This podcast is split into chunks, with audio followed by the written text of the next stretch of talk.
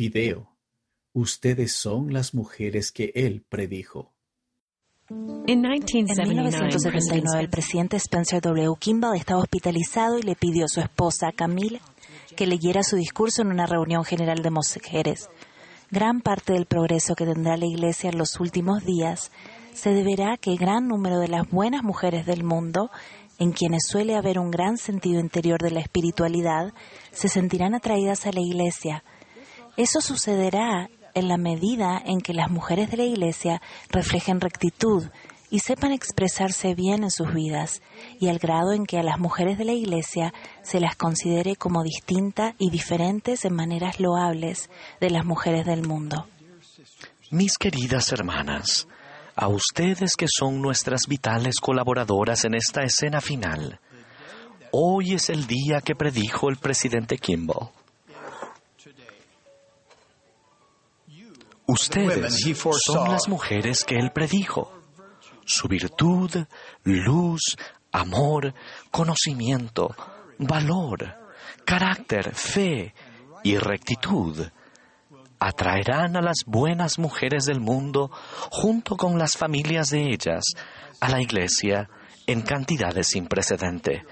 Necesitamos de su fortaleza, su conversión, su convicción, su capacidad para dirigir, su sabiduría y sus voces.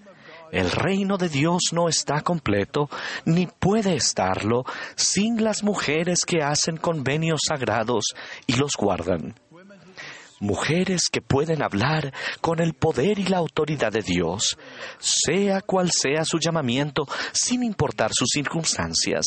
Necesitamos sus impresiones, sus reflexiones y su inspiración. Necesitamos que hablen sin reservas y den su opinión en los consejos de barrio y destaca.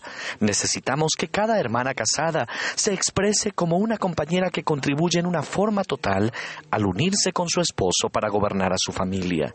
Casadas o solteras, ustedes, hermanas, poseen capacidades singulares y una intuición especial que han recibido como dones de Dios. Nosotros, los hermanos, no podemos reproducir la influencia sin igual que tienen ustedes. Sabemos que el acto culminante de toda la creación fue la creación de la mujer. Necesitamos de su fortaleza. Les doy las gracias, mis estimadas hermanas, y las bendigo para que se eleven a su pleno potencial, para que cumplan la medida de su creación, conforme caminamos codo a codo en esta obra sagrada. Juntos ayudaremos a preparar el mundo para la segunda venida del Señor.